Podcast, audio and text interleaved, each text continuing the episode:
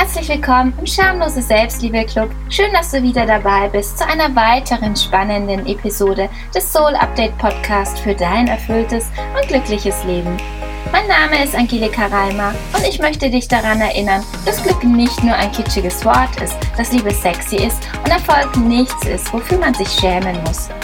Du bekommst von mir hier wöchentlich in kurzen und knappen Episoden alle Tipps und Tricks, damit du dein eigenes Leben selbstbewusst federleicht und glücklich gestalten kannst.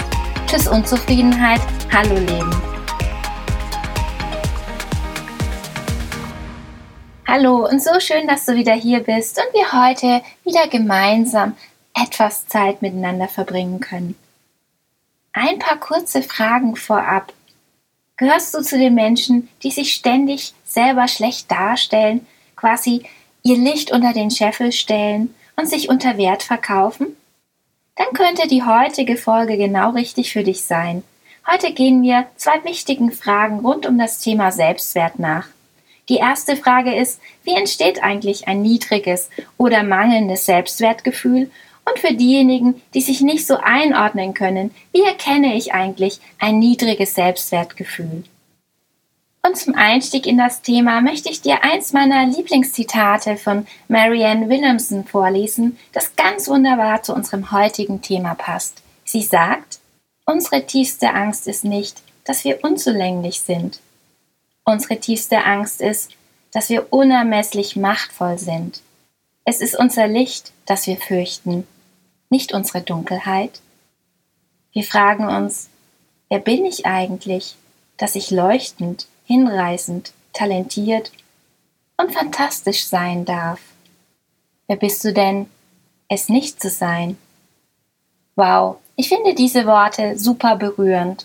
Ich habe gestern zufälligerweise ein Video mit Brinny Brown und Opera gesehen und Brinny hat Opera gefragt, welcher Satz bei ihr ausschlaggebend ist oder war, um sich nicht verletzlich zu zeigen. Welcher Satz sie also klein hält. Die zwei Sätze sind Entweder ich bin nicht gut genug oder wer glaubst du eigentlich, wer du bist? Brini meinte, das wären die häufigsten Gedanken, sich nicht der Welt zu zeigen, Angst zu haben, unsere eigene Größe zu zeigen, ja sogar Angst zu haben, erfolgreich zu sein. Vielleicht befürchten wir dann, dass andere schlecht von uns denken könnten, weil uns ja immer eingebläut wird, dass wir möglichst bescheiden und demütig bleiben sollen. Kennst du das auch? Was meinst du, hat Opera geantwortet? Ihr Satz war immer, den sie sich eingeredet hat, oder ihr Glaubenssatz war, wer glaubst du eigentlich, wer du bist? Kurzer Check-in bei dir. Du kannst bei dir einfach mal überlegen, was dein innerster und tiefster Glaubenssatz ist. Welcher von den beiden trifft auf dich zu? Ich habe das natürlich auch gemacht und bei mir ist es eher der Satz, ich bin nicht gut genug. Aber kommen wir wieder auf die zwei Fragen zurück, die ich heute mit dir in diesem Podcast erläutern möchte. Und die erste Frage war, wie entsteht eigentlich ein niedriges Selbstwertgefühl?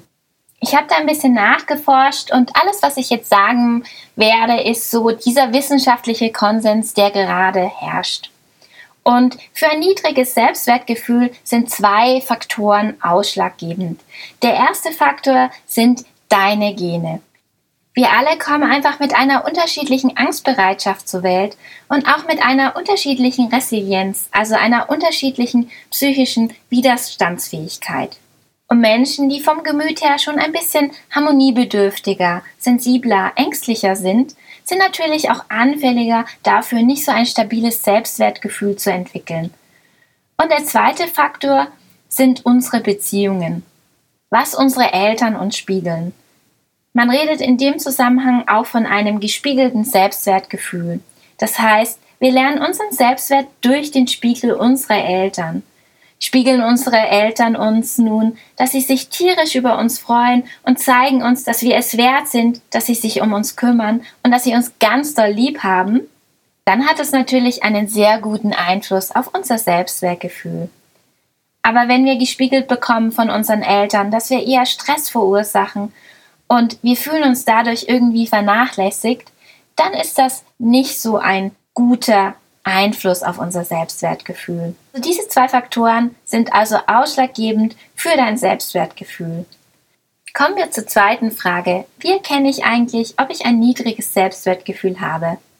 Häufig äußert sich ein niedriges Selbstwertgefühl durch Selbstzweifel. Und da ist er wieder dieser Satz. Man denkt sich also oder hat das Gefühl, dass man eigentlich ja gar nicht so gut ist oder nicht gut genug ist. Deshalb ist es auch wichtig, dass wir auf unsere Glaubenssätze schauen. Was denke ich im tiefsten Inneren? Was ist meine Meinung? von mir selbst. Das heißt, wenn ich jetzt denke, eigentlich bin ich ja gar nicht gut genug, dann ist das nicht schön und ich möchte mich nicht so fühlen, ist ja klar.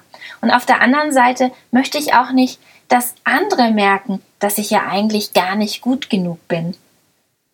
Und dann neigen wir Menschen zu Kompensationsstrategien. Und eine klassische ist der Perfektionismus. Hand hoch, wer das auch von sich kennt. Oh ja, wir streben dann unheimlich nach Perfektion und versuchen immer alles ganz toll zu machen, alles richtig zu machen, super auszusehen und super erfolgreich zu sein. Hast du dich da erkannt? Ich mich schon. Oder ich strebe nach viel Harmonie. Passe auf, dass ich bloß niemanden auf die Füße trete, dass ich mich immer so verhalte, dass ich möglichst auf wenig Ablehnung oder Zurückweisung stoße bin also überangepasst. Es kann aber auch sein, dass ich ein extrem hohes Kontrollmotiv entwickle, dass ich immer alles unter Kontrolle haben möchte, weil ich es als Kind so erlebt habe, dass ich oft mich ohnmächtig oder ein bisschen ausgeliefert gefühlt habe und dann vielleicht sogar ein bisschen zu aggressiv bin. Also das Gegenteil von lieb und artig. Das äußert sich dann so, dass man eher zu schnell zuschnappt und aggressiv wird. Das heißt, wenn mich jemand freundlich anlächelt und ich mir dann immer denke, was schaut die oder der mich so blöd an?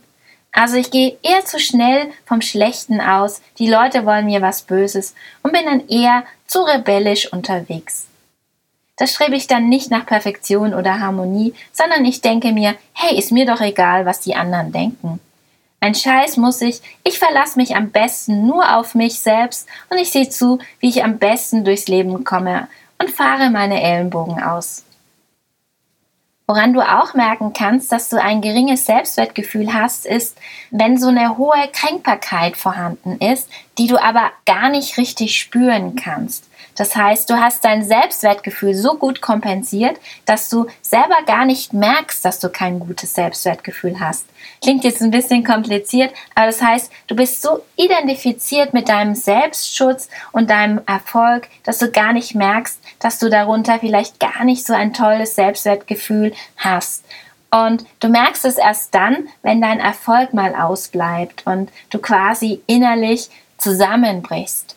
Also nicht jeder spürt das immer so unbedingt, dass ein niedriges Selbstwertgefühl vorhanden ist. Was auch so ein typisches Anzeichen für ein geringes Selbstwertgefühl ist, dass man eigentlich wenig Zugang zu seinen, zu seinen eigenen Bedürfnissen hat. Das sind dann auch die Überangepassten, die eben immer so sehr mit ihren Antennen bei den anderen sind, dass sie selbst sich selbst gar nicht mehr so richtig wahrnehmen und dabei auch immer das Gefühl haben, hey Mensch, ich lebe in einem fremden Leben, nach dem Motto, eigentlich funktioniere ich ja mehr, als dass ich mein eigenes Leben lebe oder mein Leben wirklich, wirklich selbst gestalte. Was auch ein Anzeichen sein kann, ist ein hoher Grad an Vermeidung. Das heißt, hier ist das wesentliche Ziel im Leben nicht, etwas Bestimmtes zu erreichen, sondern nicht verletzt zu werden, nicht abgewiesen zu werden. Das heißt, ich mache unbewusst ganz viel dafür, um bei anderen Menschen auf Zustimmung zu stoßen, beziehungsweise zu vermeiden, dass ich abgelehnt werde. Und dazu kann eben auch das zählen, was ich eben sagte, wo die Rebellen dann eher so auf die aggressive Seite gehen, dass die Vermeidung darin besteht, dass man sagt, ich scheiß sowas darauf, was ihr über mich denkt. Das ist auch eine Vermeidung, wenn man so scheinbar so völlig unabhängig von allem ist und sagt, ich verlasse mich hier nur auf mich selbst. Mir ist auch völlig egal, was andere Leute von mir denken. Es ist dann auch eine Art von Überkompensation und eine Art der Vermeidung, sich eigentlich mit seiner eigenen Verletzlichkeit überhaupt nicht zu zeigen. So, das waren jetzt viele klassische Anzeichen für ein geringes Selbstwertgefühl. Hast du dich bei dem einen oder anderen wiedererkannt? Keine Sorge. Falls ja, es ist ein sehr häufiges Problem und ich kenne es auch von mir und das ist auch ein sehr, sehr häufiges Thema bei mir im Coaching. Das heißt, du bist hier nicht alleine, das betrifft sehr viele Menschen. Und die gute Nachricht ist, dass Selbstwertgefühl nicht festgelegt ist. Das heißt, wir können sehr wohl an einem stabilen Selbstwertgefühl arbeiten. Wie du das machen kannst, verrate ich dir in meiner nächsten Podcast-Folge. Es lohnt sich also, nächste Woche auch wieder reinzuhören. Und für heute wünsche ich dir eine tolle Woche und wie immer, wenn dir die Folge gefallen hat, dann klicke jetzt fix auf Abonnieren oder Folgen in deiner Podcast-App. Oder wenn du denkst, hey, diese Folge ist auch hörenswert für eine liebe Freundin oder einen lieben Freund, dann teile doch die Folge gerne. Ich würde mich mega darüber freuen. Und ich sende dir jetzt ganz viel Liebe, deine Angelika.